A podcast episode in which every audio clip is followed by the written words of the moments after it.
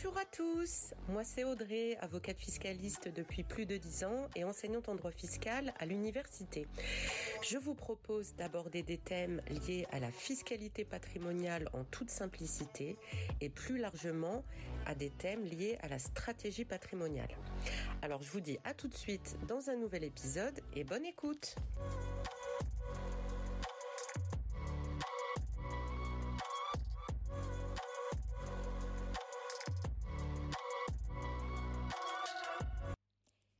Bonjour à tous, j'espère que vous allez bien.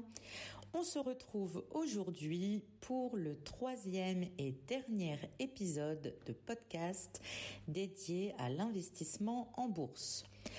Après le PEA et le CTO, on va aujourd'hui parler de l'assurance vie, qui est réputée être le placement privilégié des Français et on va voir pourquoi.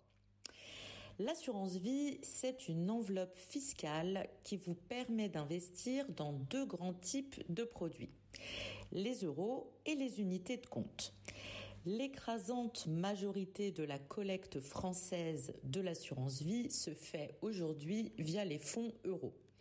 Ce succès est dû en réalité à la garantie en capital qui vous est offerte par l'assureur et au rendement qui était assez attractif jusqu'à pas si longtemps, il y a environ 5 ans. Aujourd'hui, ce n'est plus le cas et euh, les rendements offerts par les fonds euros sont, disons-le, assez médiocres. D'où l'intérêt de s'intéresser à l'autre type de support d'investissement, les unités de compte. Via ces unités de compte, vous pouvez investir dans des SCPI, mais aussi dans des actions, des obligations ou des ETF. De même, vous pouvez avoir une gestion pilotée ou une gestion libre. Mais bon, ça, c'est la théorie, parce que en pratique, euh, c'est extrêmement compliqué de trouver une assurance vie en gestion libre.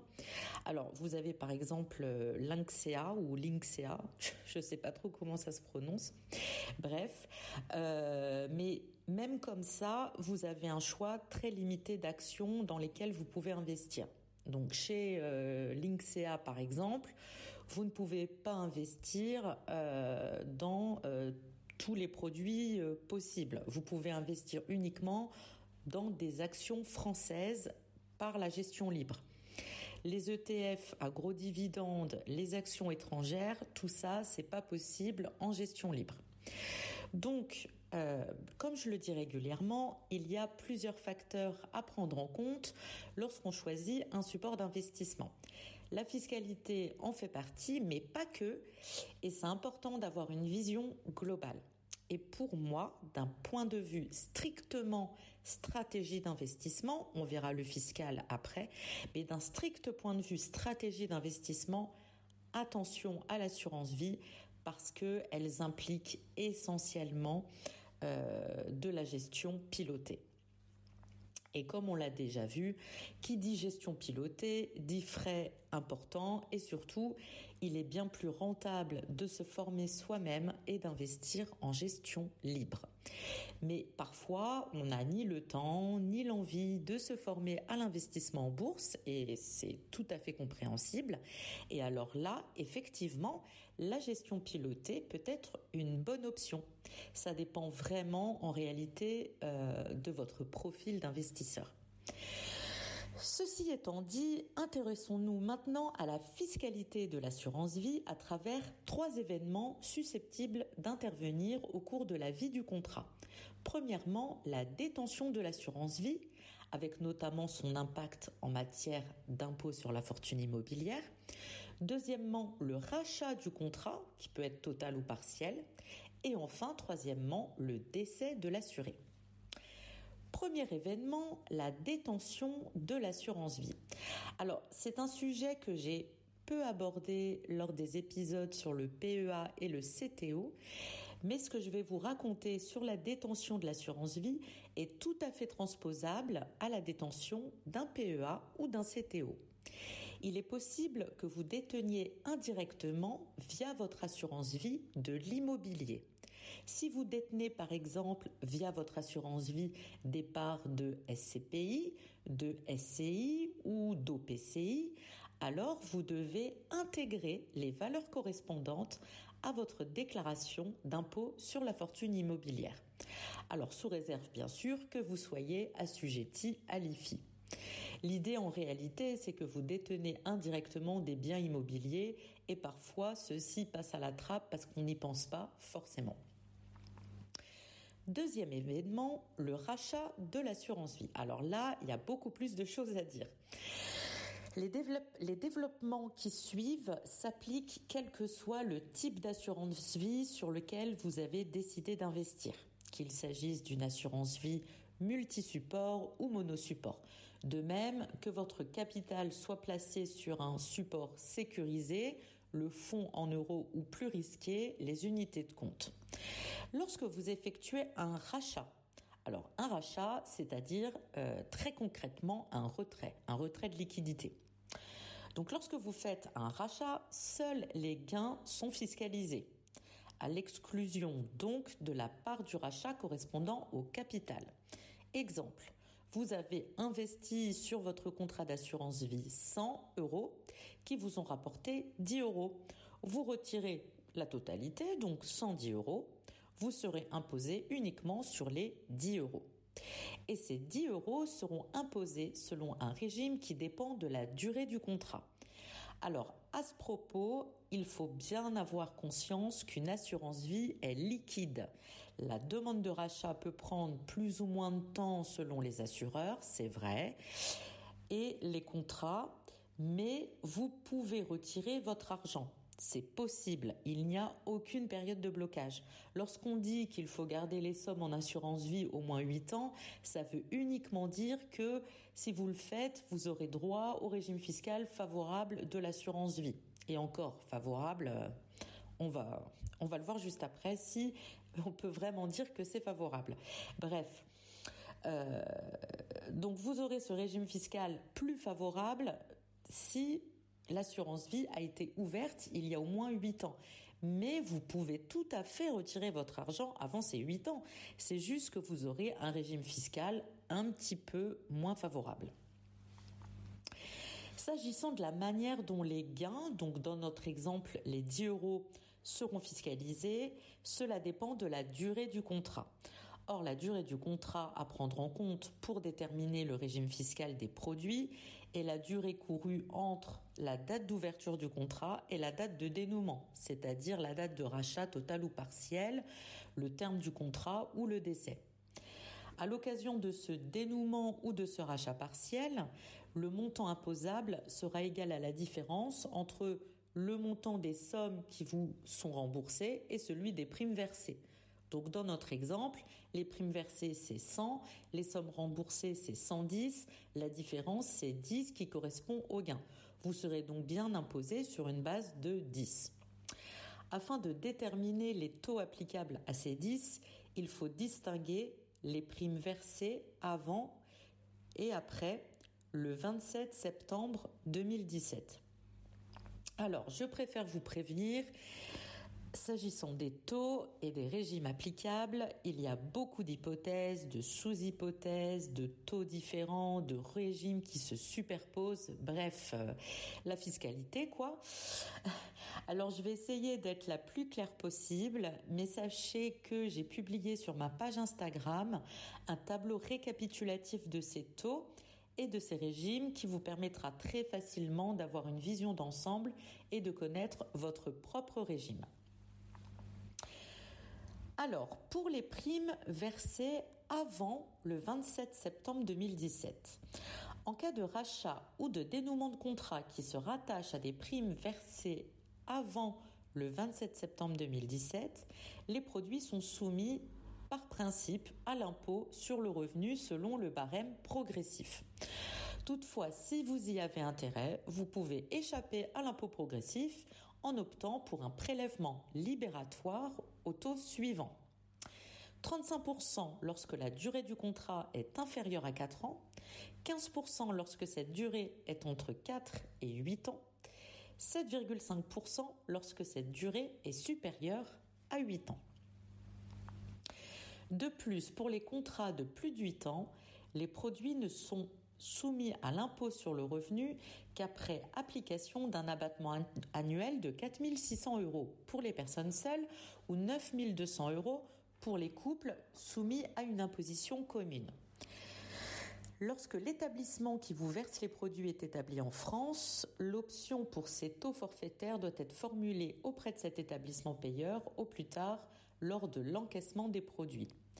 Le prélèvement est payé et déclaré directement par euh, l'assureur, par l'établissement payeur, au plus tard le 15 du mois suivant le paiement des produits.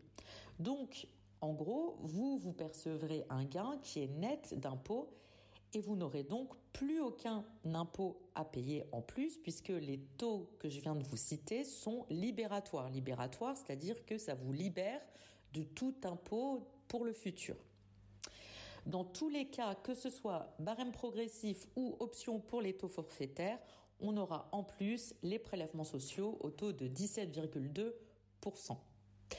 Donc avant toute chose, il faudra que vous fassiez une simulation pour voir ce qui vous est le plus favorable en fonction de votre propre situation, puisque ça va dépendre essentiellement de votre taux marginal d'imposition au barème et de la durée de votre contrat.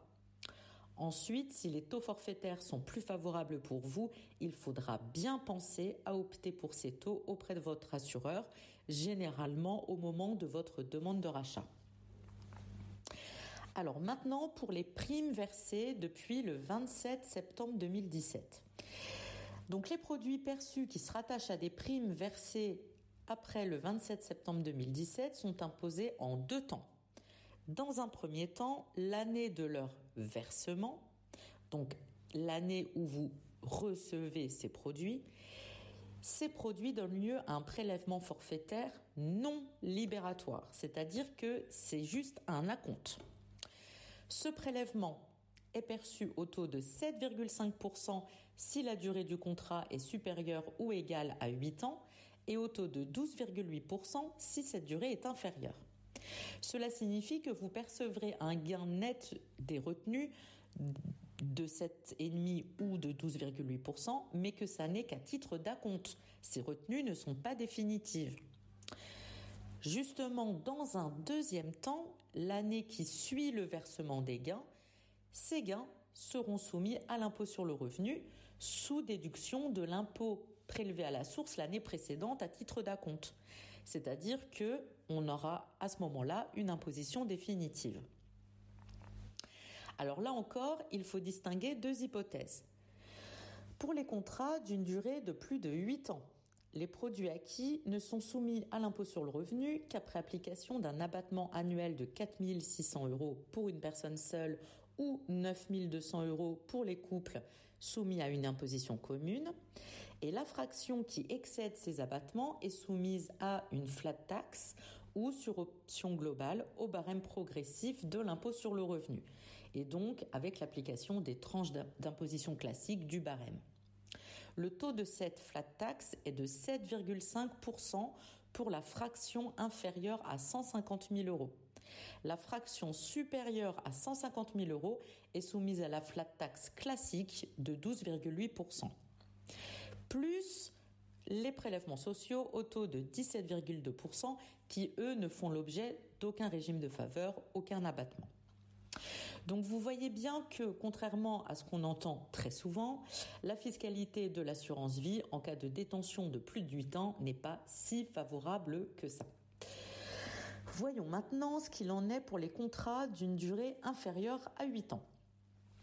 Les produits des contrats d'une durée inférieure à 8 ans attachés à des primes versées depuis le 27 septembre 2017 sont soumis à la flat tax au taux de 12,8% ou sur option globale au barème progressif de l'impôt sur le revenu. Alors quand je dis option globale, c'est-à-dire que tous euh, les revenus soumis à la flat tax et qui ont la possibilité d'être soumis au barème progressif euh, le seront si jamais vous optez de manière générale pour le barème. Vous ne pouvez pas euh, dire bon bah tel revenu je le soumets à la flat tax, tel euh, revenu je le soumets au barème. Non, l'option c'est pour tous les revenus. Donc, vous aurez effectivement donc cette flat tax au taux de 12,8% ou sur option globale le barème progressif. Et en plus, vous aurez les prélèvements sociaux au taux de 17,2%. Donc vous voyez que ce soit plus ou moins 8 ans, la différence est minime en réalité. Au mieux, vous allez gagner 5,3 points de taxation sur un montant global de 30%, prélèvements sociaux compris, et uniquement pour la fraction inférieure à 150 000 euros. Au-delà, ça sera complètement identique, c'est-à-dire flat tax de 30%.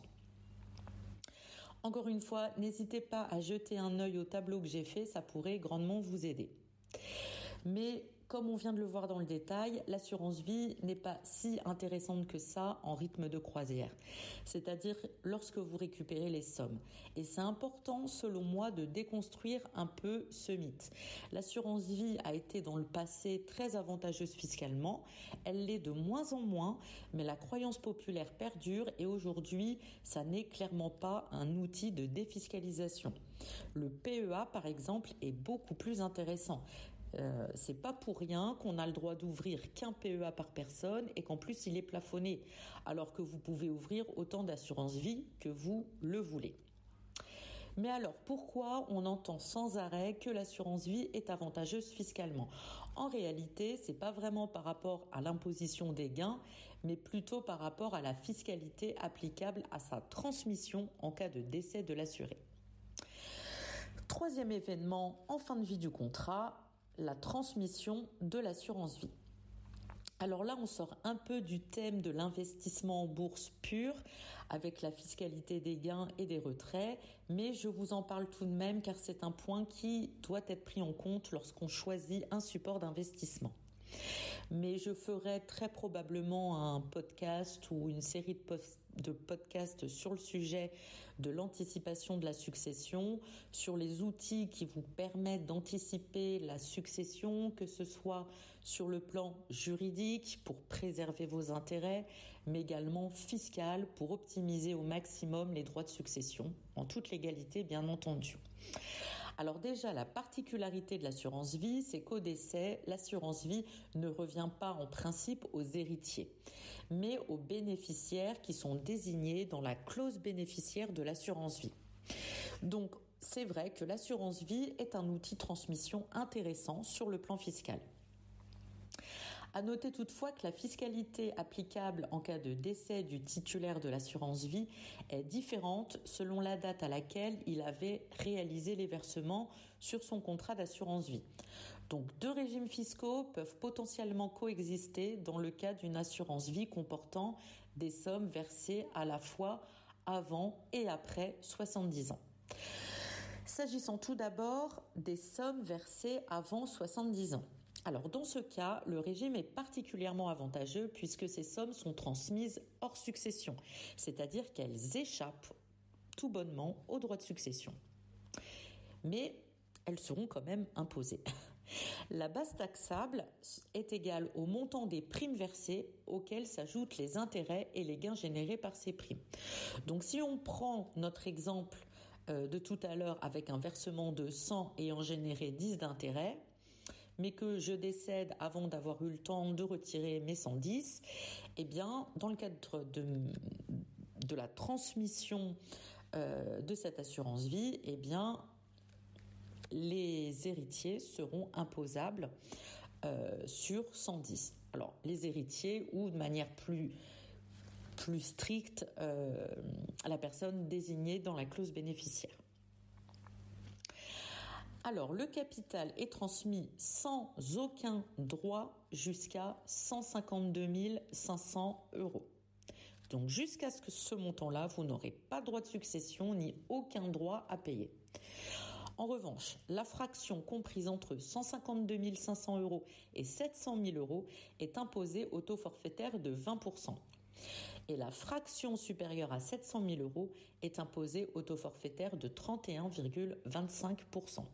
Donc on voit bien que ces taux sont globalement bien plus favorables que les taux du barème des droits de succession et en plus comme ces sommes ne font pas partie de l'actif successoral, ça diminue la progressivité du barème des droits de succession qui va s'appliquer pour les autres biens du défunt. Alors, un conseil pour optimiser cela, si vous êtes en couple, marié et que vous avez des enfants, plutôt que de détenir une seule assurance vie pour le couple, ça sera bien plus avantageux de détenir deux assurances vie au nom de chaque époux.